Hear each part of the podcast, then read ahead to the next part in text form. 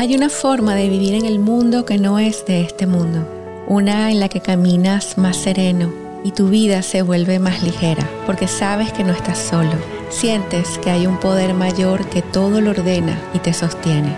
Este es mi podcast de la revolución del amor, porque se acabó el sufrimiento y le damos permiso a la era del amor. Bienvenidos.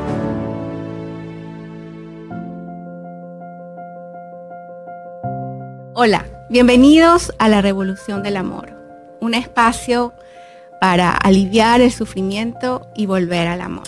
Es mi intención que con cada uno de estos episodios tú puedas conectar con esa verdad sutil y divina que te habita, que puedas vivir desde ese espacio sagrado del corazón y conectes con esas verdades que van más allá de lo que nosotros pensamos.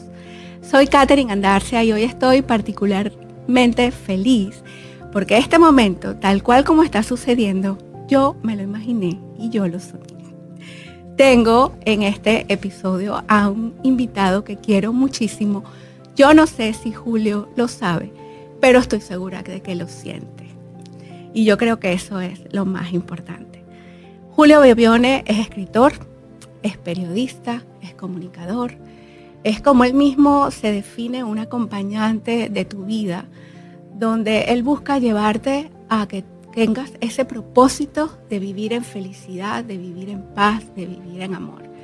Él lo hace de una manera yo eh, tan, tan simple, esas verdades divinas, tiene la capacidad de traducirlas al mundo de la forma. Yo creo que eso es uno de sus, de sus regalos o de sus dones que más expresa en el mundo, traducir esas verdades divinas, esas verdades universales, más allá de la religión, más allá de la filosofía, más allá de la cultura. Es algo que con su intención del día eh, tocó los corazones de miles de personas en el mundo. Para mí es un ser que admiro, que respeto, ya lo dije que lo quiero muchísimo y era un anhelo de mi corazón que él estuviera en este episodio en este segundo episodio de La Revolución del Amor conmigo. Así que Julio, bienvenido bien recibido a, este espacio. Muchas gracias.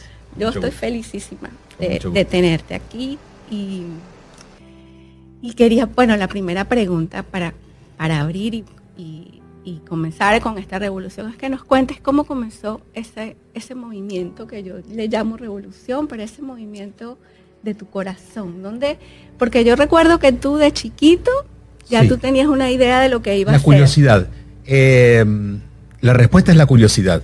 La curiosidad enfocada hacia un propósito amplificador, porque la curiosidad te puede llevar a muchos lados. Me llevó a muchos lados. Me quedé con lo que más me interesó. Eh, a diferencia de lo que suele suceder a veces de que una crisis te lleva a esa búsqueda, digamos que la revolución está generada por algo que sucede. No tuve ningún acontecimiento, o en todo caso tuve muchos y me acostumbré. Pero, pero fue una curiosidad muy insistente desde muy pequeño en entender qué había detrás de lo que mis ojos veían. Eh, digamos que no creía tanto el cuento de que me hacían de cómo eran las cosas. Y si bien era muy pequeño para darme cuenta del, de tamaña pregunta que me estaba haciendo, esa curiosidad me iba llevando por libros y, ni bien empecé a leer, o, eh, digo, cinco o seis años, comencé a buscar ¿no? información, poquita en su momento, pero siempre me metí en todo lo que pude. Y hasta que me dejé de meter y, dejé de leer y dejé de, dejé de andar buscando tanto porque siento que encontré la esencia y ahora lo que hago es masticarla y digerirla y ofrecerla desde allí. ¿Y cuál sería esa esencia? encontraste? Bueno, si usamos las palabras que, has traído hoy, eh, que somos una energía que se parece al amor o que podríamos llamar amor. Eh, la esencia es tan individual, es tan específica y a su vez es tan global porque es compartida por todos, pero cada uno tiene como una tonalidad de esa esencia, ¿no?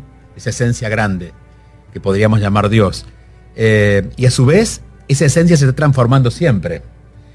digamos que lo que genera a, mi personalidad no ha cambiado, pero está siempre en ebullición. Entonces, digamos que se va expandiendo, va madurando, ¿no? Entonces, tratar de definir esa esencia a veces es, es un poco como limitarnos, pero sí sabemos que está. Es que yo creo que uno como los seres humanos, no sé si es que tenemos un programa de, querer entender las cosas y como, y como de alguna manera eh, etiquetarlas o ponerlas en un lugar, ¿no? Y eso que acabas de decir es, es, totalmente cierto. O sea, cómo, cómo nosotros podemos etiquetar o definir algo que no... Que es tan grande. Y que es, tan, y que, es intangible. Claro, claro, claro.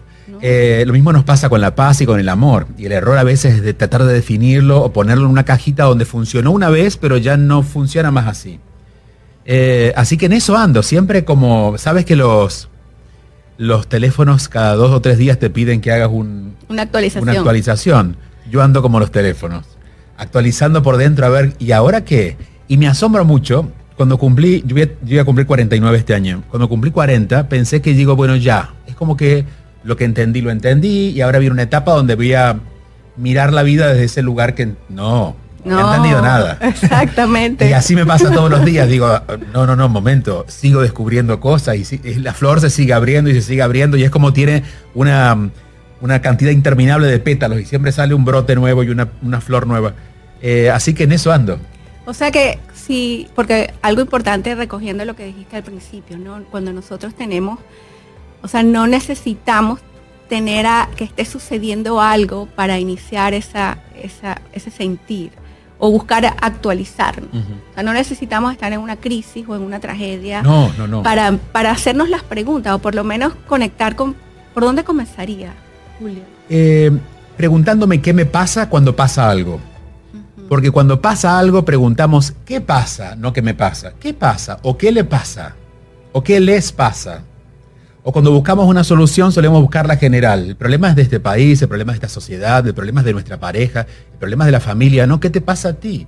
Yo creo que haciéndonos cargo de eso que nos pasa, empezando por nosotros, es un buen comienzo. Y además como nos pasan tantas cosas todos los días, siempre tenemos opción de ir eligiendo por dónde empezar. Lo que pasa es que no nos damos cuenta de que están pasando muchísimas cosas todos los días porque como uno anda apurado y la información te invade y eh, poniéndome en el lugar de tantas, de tantas personas que también viven, yo, diría, yo a veces digo, y, lo estoy escribiendo en mi libro, que es como si la gente está hipnotizada. Entonces cuando tú le dices, ¿qué es, por ejemplo, cuál es tu concepto de amor? ¿O tú qué sientes? ¿O qué es lo que... Viene la respuesta de la mente pero nunca se conecta lo que está aquí con, lo, que se está sintiendo. Y como la mente siempre recuerda, generalmente vivimos lo mismo. Exacto. diferentes colores, diferentes tonalidades, este, con más o menos dolor o más o menos alegría, pero vivimos lo mismo. Por eso hay que animarse a, incluso cuando estamos bien, a no quedarnos en eso. Porque incluso los momentos, por ejemplo, yo soy de los, de los que me encanta desarmar cosas que funcionan para que vuelvan a nacer eh, yo estuve casi hasta mis 30, digamos la mitad de mi vida, buscando un lugar donde yo me sintiera... Que estabas en casa. En casa. Y lo encontré en Nueva York. Viví ocho, nueve años en Nueva York. Pero dije, no, estoy demasiado cómodo y la vida no pasa, o sea, la tendencia cuando estás cómodo es a no hacerte más preguntas, es a, a, entregar. No, entonces decidí volver a Miami, que era el lugar donde yo no quería estar, pero dije, vamos a, es como visitar a tu ex para ver qué pasa, ¿no? A ver si estás tan bien. Yo quiero hablar de eso, porque yo recuerdo que en, alguna conversación que tuvimos, no, recuerdo si en un programa o la última vez que hablamos, me, me dijiste que tú habías eh, iniciado en Miami con el curso de milagros. Y ahorita, recientemente, estás en el curso de milagros. Entonces yo siento que es como un ciclo. Sí. Eh, y de alguna manera a mí me ha pasado algo muy similar, entonces por eso te lo pregunto. con el 2020. Eh, cuando uno no sabe qué hacer, lo que me pasó en el 2020, no sabía qué hacer, no porque no tuviera idea, sino porque no sabía, o sea, qué está pasando, hacia dónde vamos, había una, sí, una, una gran burbuja ahí, ¿no? Entonces dije, cuando uno no sabe qué hacer, debo volver a las bases. Volver a lo básico. Y para mí, en mi camino, mi base había sido en la experiencia de compartir el curso de milagros. Y no el curso en sí, sino todo lo que eso representó, el darle estructura a aquello que yo sentía que era una verdad acerca de la espiritualidad, eh, empezar a conectar con gente, fueron mis primeros grupos, hace más de 20 años, empezar a conectar con gente, gente con la que pueda mirar a los ojos, no a veces en un teatro donde no, no ves. Entonces dije, vamos a, vamos a abrir esa puerta. Y me llamaron de Dharma, eh, que es donde tú habías estado dando el curso de milagros, para hacer otra cosa. Y yo dije, no, no, no, voy a dar el curso de milagros. ¿Tú sabes eh, lo que me pasó a mí en el 2020? En el 2020 yo, no tenía tan claro que no sabía qué era lo que iba a hacer. Hubiese sido mucho más fácil. Pero yo sentí como, como, una, como un llamado, no me preguntes, un movimiento. Y yo empecé a dar y hacer la lección del día en, en Instagram Live. Lo hice durante casi cinco meses, todos los días a las nueve de la mañana. Mira qué bien. O sea que de alguna manera esa, esa, esa conexión con, con, con, lo base, con la esencia, porque también ahí fue como donde se abrió para mí una puerta eh, o mi camino, eh, fue el curso. Lo que no deja de ser esto, porque estamos, no estamos solos, una sugerencia para cualquier persona que esté viviendo algún proceso de no sé por dónde. Vuelve a las bases, vuelve a llamar a esos amigos que hace tiempo que no llamas, llaman. Ocúpate incluso de, eh, de hacer cosas manuales que hace tiempos no haces. Empieza a conectar con lo básico, porque desde ahí otra vez vuelves a tomar fuerza para construir. Sí, yo creo que lo, lo básico, pero de repente no tanto tampoco en la forma, sino en lo que fue para ti. Porque a veces claro, claro, se puede la diferencia de cada uno. Sí, sí, sí, sí, sí. Porque eh, a veces a veces tenemos tanta información en, en, la mente y hay tantos pensamientos. Si yo te preguntara, Julio, de todas esas lecciones, que son 365 lecciones que tiene el curso de milagros, ¿cuál ha sido la que a ti en, en su oportunidad o en su momento te dio así como un aha moment? Mira, ninguna en particular, eh, del curso recuerdo un momento que fue como un aha moment, pero fue más una sensación que una experiencia mental. Eh, cuando me di cuenta que, y esto lo voy a, abrir comillas, que Dios no existe, cierro comillas, porque es algo que experimentas eventualmente en algún momento y te despides de alguna forma de Dios para darte cuenta que Dios es mucho más amplio, grande y diferente, que ni siquiera cabe en esa palabra, ¿no? Eh, pero eso fue lo que me dejó como como tres días noqueado. Cuando me di cuenta de eso, me quedé eso eh, dejarte a ti noqueado con un argumento. Tres días. Eso porque tú eres agilito con la mente. Pero claro, pero eso no cabía en mi mente. Entonces, ¿cómo, cómo, ¿cómo encajaba esta idea? Y a su vez, viviendo también la, el duelo de este Dios que yo había, había, imaginado. ¿no? Entonces, para mí eso fue un quiebre. Eh, de hecho, no sé en qué año fue, pero recuerdo que fue un martes. Recuerdo que iba a haber un concierto de Elton John el viernes siguiente y yo no fui porque no me interesaba. Yo quería estar procesando esto de que me acababa de pasar. Entonces tengo esa memoria de ese momento que el curso me quebró. Después que estuviste, después que se abrió para ti ese, vamos a decir, tu camino comenzó con la zona, ¿no? Con, en la zona. Vivir en la zona fue, eh, yo, eh, fue así. Yo tenía el, el grupo de curso de milagros y para la gente que venía al grupo nueva, explicarle de entrada de qué se trata el curso. Entonces decidí hacer como una síntesis, eh, Espíritu Santo, perdón, los, temas esenciales del curso. Pero veía que había una dificultad con Espíritu Santo. En ese, en ese momento toda la gente era contemporánea a mí, es decir, estamos en los 20 años. Y claro, nos sonaba a madre religiosa el Espíritu Santo. Entonces dije, bueno, ¿cómo yo puedo este, vestir al Espíritu Santo? Porque en realidad no importa cómo lo menciones, sino saber que hay una presencia sana, santa en nosotros, que es el Espíritu. Y le llamé la zona, porque dije, bueno, es como una parte dentro de nosotros donde nos conectamos directamente con Dios, no necesitamos pasar por la mente. Eh, y, y, así nació Vivir en la Zona, que luego se transformó en libro y eso fue otra, otra historia. Eh, digamos que si no hubiera habido curso de milagros, no hubiera habido tampoco camino para mí. Porque el tratar de traducir el curso en un lenguaje más simple me llevó a abrirme a, dar conferencias y a hacer esto que estoy haciendo. No, y, en, qué, en, qué, momento tú sentiste que eso era lo que querías hacer? Tú, ¿eso, te, eso fue algo que se te dio en el camino, en el andar? ¿O fue algo que ya tú sentías que era lo que tenías que hacer? Yo hasta los 29 eh, no tenía idea qué es lo que seguía. y a su vez no quería empujar nada porque no, como no, no tener idea, no, no, lo peor que puedes hacer es cuando no sabes es querer hacer algo. Y, y me hice una pregunta muy simple y es ¿dónde lo paso mejor?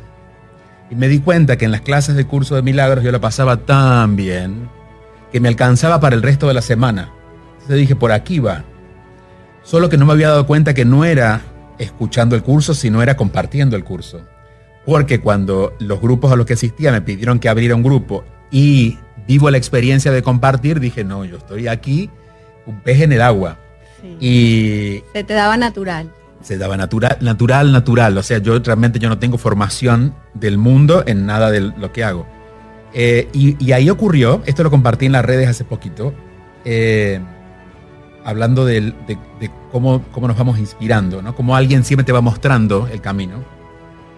Eh, me invitan a una conferencia de Wendy Dyer en Fort Lauderdale. Estamos hablando quizás del año 2000, no, sé, 2001, no, tengo, no sé en qué año, hace mucho tiempo.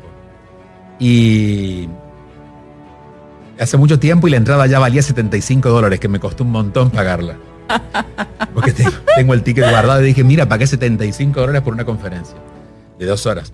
Y bueno, lo que ocurrió fue que vi a Wendayer, al que había conocido en libros, eh, y me ocurrió algo muy interesante. Pude sentir toda su conferencia, aunque no la entendía mucho, porque era todo en inglés, yo no hablaba tanto inglés y algunos términos se me iban. Y me pareció él tan libre, tan simple, tan, tan aquí estoy, que dije, mira, yo creo que va por allí. Entonces empecé a averiguar de Wendayer y, y me enteré que lo primero que había hecho él era escribir un libro. Entonces dije, voy a tomar esa sugerencia que me está dando esta experiencia. Voy a buscar escribir un libro más no tenía idea, porque yo no sabía escribir libros, no tenía, digo, a ver, ¿qué hago para escribir un libro? ¿Quién me va a comprar un libro? No había redes sociales además. Y, allí todo, esa es otra historia, pero allí todo se fue encaminando, se fue, nada, la vida se abrió y, me toca publicar un libro que ya lo había escrito, que era este libro, que era Vivir en la Zona, y ese libro sale publicado en unas revistas que luego me invitan a, presentarlo. Bueno, ocurrió. Así es. Yo creo que eso es, yo a veces le, le llamo a eso que cuando abres la puerta, que es, esas sincronicidades comienzan a operar. Y es como que tú no, en realidad tú no intervienes. Sí. Como que uno, debería uno aprender, lo que pasa es que no lo aprendemos, a quitarnos un poquito y dejar que la vida transcurra. Uno interviene en el movimiento, claro. no en la decisión principal. Uno se deja ir, pero uno debe hacer. ¿Dónde, dónde eh, Bebione, donde se, queda donde se queda quieto y, en qué momento comienza a moverse. A ver, porque todavía no me he quedado De la vida, o sea, en, que, en ese empujar o no empujo. ¿Qué es lo que te hace? No, yo debo decirte, mira, eh, yo me quiero mucho porque miro esos años. Por ejemplo, cuando pienso, yo tenía, estaba trabajando en, en la industria del zapato porque terminé trabajando allí y me iba muy bien. Y yo dejé el trabajo de un buen salario, pagando una casa hermosa, un apartamento en Collins, en Miami Beach, frente al mar. Eh, acababan de salir los Mini Cooper, me había comprado un Mini Cooper. Y yo dije, nada, la cosa va por otro lado. Y renuncié.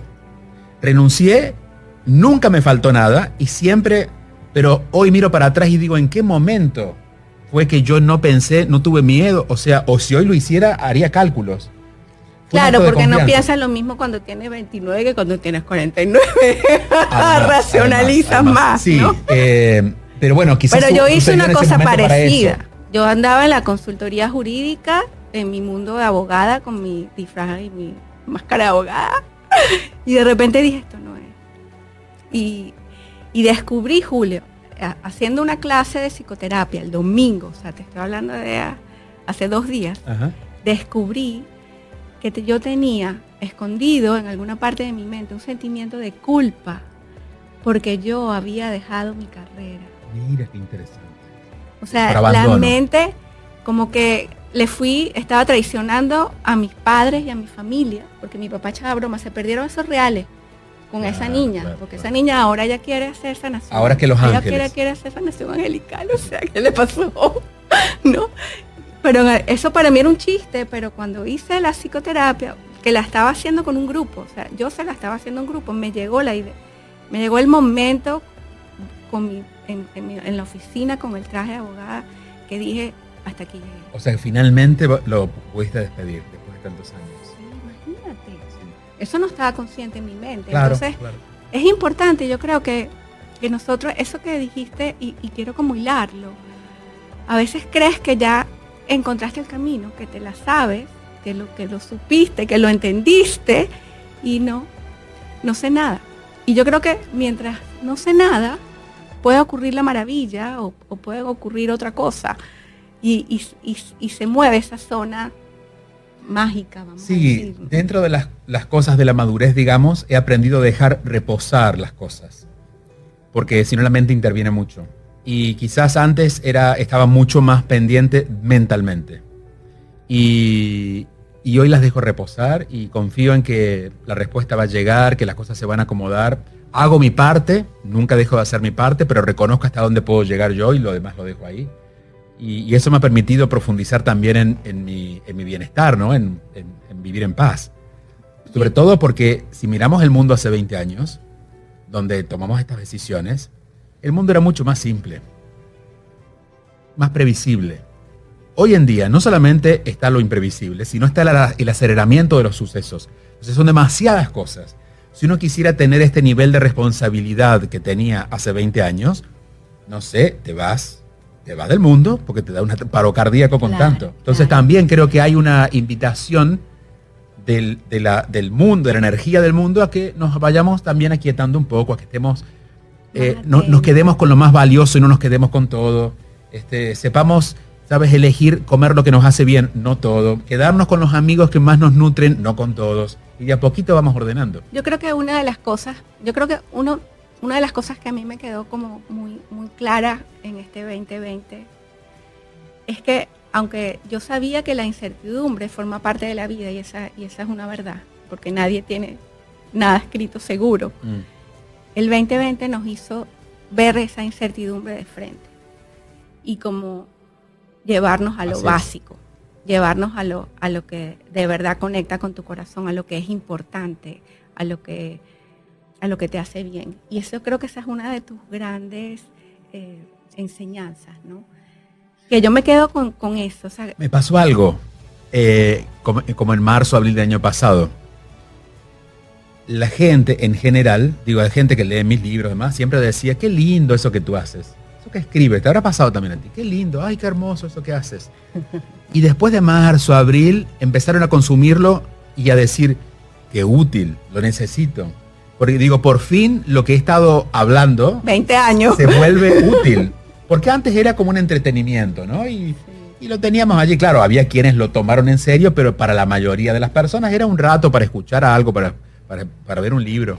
Bueno, nos volvimos ahora parte de lo esencial del camino de las personas y creo que también la labor que estamos haciendo eh, o que hemos cultivado y que estamos haciendo ahora, pero todos esos años que hemos, que hemos ido cultivando el camino son muy valiosos en este momento. ¿no? Y, y, me agradezco el no haber renunciado nunca porque digo, bueno, estamos empezando, es como la semilla que sembraste y recién llega a ser flor. Y ahora agradeces haberla plantado después de 20 años. Pero ¿Y alguna vez te dijiste, ¿Alguna vez sentiste que querías como tirar la toalla? Varias veces.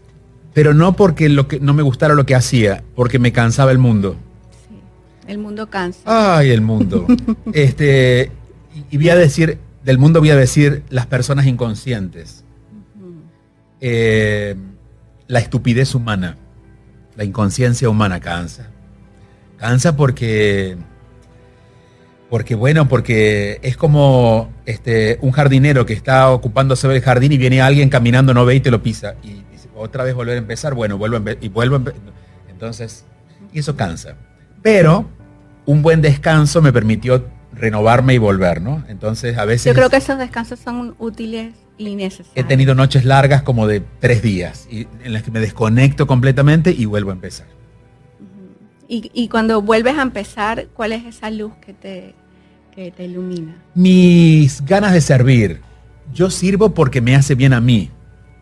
De última me da un poco igual, no me da igual en el sentido de que con mucho gusto lo comparto, pero no dependo de que alguien quiera recibir lo que tengo para dar. Esto es lo que soy yo. Y, bueno, tú me conoces, este, hoy en día uno abre un live en redes, pero hace 20 años yo iba donde tenía que estar y nada, y nos hemos visto en tu centro y, por ahí pasaba y, de qué hay que hablar, vamos, vamos a hablar, vamos a hacer algo. Porque sentía que el servir me hacía bien a mí, el que se iba a dormir bien esa noche era yo. Entonces esas ganas de servir es lo que me sigue moviendo. Que sigue siendo un reto para Bebione. O sea, que, sigue siendo eso que aquí todavía tengo que ver. Todavía aquí tengo que poner he avanzado bastante, pero no está resuelto el tema de la paciencia. ¿En serio? Sí. no te creo. Eh, no, hay días en que no puedo.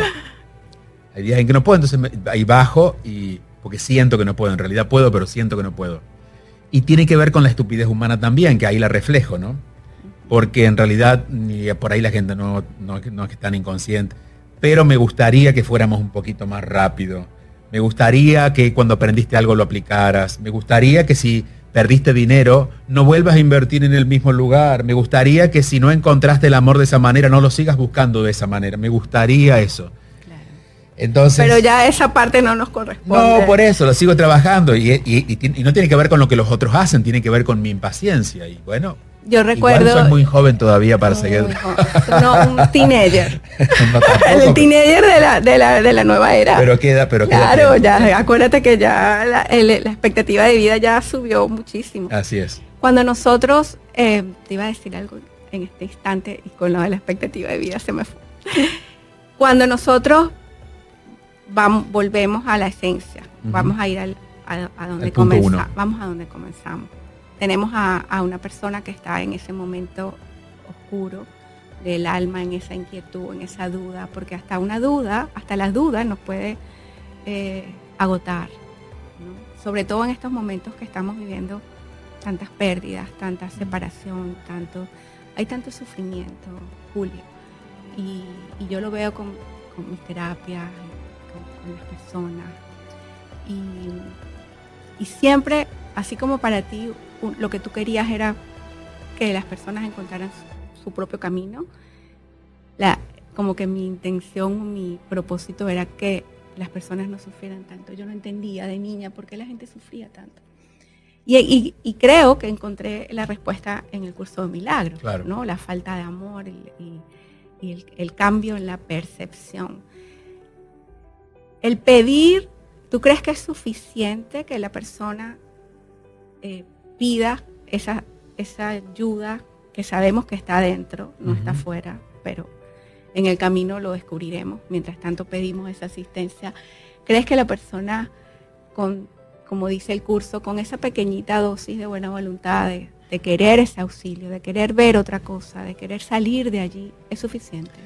Mira, te diría que no. Eh, aunque entiendo lo que el curso quiere decir. Porque en todo caso el pedido es más grande que solamente pedir porque pedir es estar dispuesto a recibir. Y un 10% es pedir y un 90% es estar dispuesto a recibir. Pues yo te puedo pedir un consejo, tú me lo puedes dar, pero que yo lo quiera tomar. Entonces a veces queremos que el, el Espíritu Santo en términos del curso nos guíe, pero no estamos dispuestos a escuchar. Queremos que el Espíritu Santo nos confirme lo que nosotros queremos. Y si no, seguimos preguntando hasta que no lleguemos a la respuesta que va a venir de la mente, porque el Espíritu Santo no te lo va a dar. Eh, entonces te diría que la cuota de humildad necesaria para el pedir hace que nosotros podamos de verdad estar dispuestos a recibir. Pero hay mucho engaño. No, ya, y, creemos que soltamos, creemos que lo entregamos, creemos que se lo vamos a dejar a la vida, pero me quedo con esto un poquitico más aquí conmigo, esto se queda aquí, y te entrego esto Dios o te entrego esto Espíritu, y eso está en manos de Dios, pero no es verdad. Eh, yo no soy autoridad para hablar de estadísticas espirituales. Eh, solamente voy a hablar desde mi percepción que pueden encerrar algún juicio. Pero de todas maneras, la buena mayoría, es decir, mucho más de la mitad de las personas que dicen estar en el camino espiritual, no están en el camino espiritual. Y a veces esa es la primera falacia del camino espiritual, el propio engaño. El creer que estar ahí. Claro. El, que crees que estás ahí. Entonces, encima crees que te vino de Dios y no, te vino de tu ego, mi amor. Lo que hubo allí fue un ataque de, egocentrismo, de, creer que tú tenías la razón. Pero ¿cómo le haces entender a esa persona eso? Entonces yo solamente le doy la razón para que siga caminando y no ser yo, porque no le serví. Quizás la próxima piedra le alcance en el golpe de decir, ay no, Pero uno podría, eso, es lo que a veces... Te da impaciencia. Claro, pero, digo, pero sí podríamos verlo más simple. Claro, en la, en la simpleza de lo que puedes ver. Y ya recordé lo que te iba a decir cuando me decías lo de la impaciencia.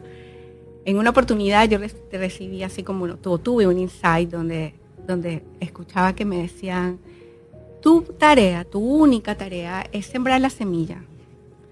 Si la persona quiere echarle agüita, la quiere eh, cultivar, echarle la, ¿cómo se llama? Las vitaminas, los minerales, y que se ponga linda y crezca linda. Y si no la quiere cuidar y se murió, esa no es tu eh, tarea. Tu responsabilidad. Es solamente sembrar la semillita que tú quieres sembrar en el mundo y ya. Sí. Lo demás no depende de ti. Cuesta tomarlo a eso porque nosotros nos gustaría ver la flor. Claro. Pero bueno, ahí aparece la impaciencia. Entonces, es saber, es saber sembrar la semilla y enfocarse en la próxima semilla, no en quedarse parado esperando que llegue el primer brote. Tú la semilla y sigues. Yo siempre recuerdo unas palabras tuyas eh, donde en una oportunidad me dijiste, hay que darle la suficiente energía a algo para que crezca. ¿Cómo, cómo lo vives hoy? Eh, mucho más intensamente. Porque no es tanto las cosas que estoy eligiendo, entonces me permite darle energía de calidad a aquello que elijo. Eh, de hecho, hasta el 2019 que había un movimiento físico muy demandante porque viajaba demasiado, eh, y digo demasiado porque es más de lo normal, o sea, no, no paraba de viajar, viajaba, hacía a veces tres, cuatro viajes diferentes países por semana. Eh, entonces, claro, no había un enfoque total hacia aquellas cosas que, eran valiosas y se me iban de las manos, ¿no? Entonces, eh, desde hace ya unos, unos, cuantos meses he podido llegar a este discernimiento de elegir qué y ponerle mi mejor energía a eso y no ponerle en otro lado, que ese es otro trabajo. Eso, eso para ti que debes tener muchas ideas, dedicarte a ponerle una energía solamente a algo, debes costarte un poquito. estoy metido en muchas cosas igual. Eh, también aprendí a delegar mucho y a confiar y en entender que los demás van a hacer lo mejor que pueden, más no van a hacer lo que yo espero. Totalmente. Y también ese fue otro, dentro de la, cátedra de la paciencia, fue, mm. fue esa, ¿no? Es decir, siempre el otro va a hacer lo mejor que puede, porque te ama, porque te quiere, porque te apoya, porque trabaja para ti, trabaja contigo. Más eso que hace puede que no sea lo que estás esperando. Y está bien. Está bien, todo está bien. y está bien. Para ir cerrando, Julio, ¿algún sueño, algún sueño que todavía sientas que, quieres ver en el mundo? Eh, un sueño personal que no voy a cumplir de momento, pero lo tengo como un sueño, pero sé que no le he puesto demasiada energía, es irme a vivir a un lugar más naturaleza. Eh, y yo no sé, el discernimiento que estoy tomando, no sé si es porque quiero más naturaleza, porque quiero menos seres humanos alrededor. Entonces, no quiero estar escapando, no quiero estar escapando. Entonces dije, bueno, pero yo sé que eso está, porque lo visualizo, pero quiero saber por qué lo quiero. Y, y un sueño para el mundo es que abramos los ojos como podamos eh, eso va, digo, yo, estoy seguro y, de esto tengo plena certeza porque veo el paso del tiempo y tengo cierto, cierta lógica. Yo no voy a llegar a ver todo lo que, por lo que he trabajado. No lo voy a llegar a ver. Pero no importa. El por lo menos empezar a verlo un poquito, aquí, un poquito para allá, me alienta, ¿no? Y, y no es necesario, digo, podría morir en paz. De hecho, lo, pensaban en, el año pasado, que la muerte estuvo tan cerca, ¿no? Porque todo el mundo hablaba de la muerte. Digo yo, y yo sí me muero. Todo bien, porque siento que ya, o sea, este, mi alma está contenta. Pero qué lindo cuando uno, es como tú a tus hijos los quieres un montón y que sea lo que ellos quieran.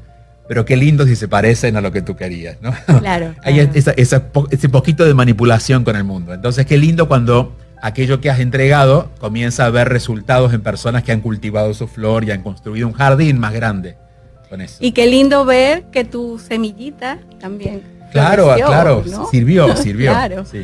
Julio, tu comunidad ahora es algo en lo que estás como dándole energía y dándole, sí. Eh, eh, ¿cómo se llama? Echándole la vitaminita. ¿Cómo te sientes con esa comunidad? Invita, invita a tu comunidad bueno, hicimos, construimos una comunidad que literalmente tiene ese sentido. Yo creo mucho en, desde el curso de milagros que comprobé lo que es trabajar en grupos. El grupo siempre aporta, no solamente por la energía que mueve, sino porque hay muchas curiosidades activadas. ¿no? Entonces creamos esta comunidad eh, con gente repartida por todo el mundo, porque mientras haya gente que hable español en, Asia, en, Europa, van a estar allí. Y, y es una posibilidad de trabajar temas concretos. El año pasado hicimos un tema mensual, un poco más etéreo. Trabajamos, por ejemplo, el silencio. Como este año veía que había que volver a como la marcha, entonces trabajamos temas puntuales, temas, temas específicos por qué me sigue doliendo cuando yo creo que ya perdoné, este, eh, qué pasa, cómo termina una relación sin culpa. Trabajamos cosas más, más, más relacionadas como a ordenar la personalidad más que a conectar con el espíritu, porque siento que ahí es donde nos trabamos. Y eso es importantísimo. Que es lo que he llamado psicología espiritual. Eh, eh, perdón, inteligencia espiritual. Tu escuela, la escuela. Que es la escuela que formé este año también, sí. Sí, este año ha sido un año de, también de cambio para uno, porque tú tenías mucho tiempo con la intención del día. Y hiciste tu libro, hiciste tu libro. Y te la hiciste desaparecer. Y cuando haces desaparecer algo, y eso te lo pregunto yo, porque está algo ya desapareciendo casi eh, de mí, cuando desapareciste esa intención del día, porque fueron años con tu intención. casi 10 años. Ajá. ¿Cómo se sintió eso? ¿Cómo yo me había despedido hace rato. Pero la gente no quería. Claro, entonces dije, bueno, ¿cómo? Porque esto es importante. Cuando uno siente que se acabó, es que ya se acabó y uno se está enterando. Claro, claro. Este, digamos que uno se entera más tarde de lo que ocurrió. Es como el rayo, ¿no? Que la, primero llega el sonido, después la luz. Primero la luz, después el sonido. Bueno, lo mismo pasa, pasó con la intención. Ya hace un año que yo venía queriendo cerrar. Había hecho un intento y me comieron vivo. Porque no, no puede ser que dejen la intención. Entonces dije, vamos a prepararnos, lo fui avisando y puse todas las mejores intenciones o las en, un en un libro. Y dije, bueno, el que quiera seguir aquí tiene. E igualmente lo seguimos poniendo en las stories y siguen dando vuelta por allí, pero me liberó la posibilidad de hacer otras cosas en redes, porque si no estaba todo el tiempo con eso y claro, no había lugar para algo más. Claro, es que es necesario. Eso también forma parte de, una revolución allí, ¿no? hay, que, hay que mover y, y cerrar con calma. A mí me pasa con Almanova o sea, la gente sigue relacionando catering con Almanova. Almanova ya cerró, señores. Claro. Pero no, entonces digo, no, ya quedó. Gracias. Cumplimos. no, gracias a ti. Gracias a ti, gracias a las personas que están allí y que siguen este espacio y que eh, siguen a Julio y este camino del milagro. Estamos aquí para seguir sirviendo. Recuerden visitar eh, suscribirse a mi newsletter. Allí estamos siempre semanalmente compartiendo consejos, guías y todo lo que está pasando con esta revolución del amor. Les abrazo, les bendigo y se les quiere un montón.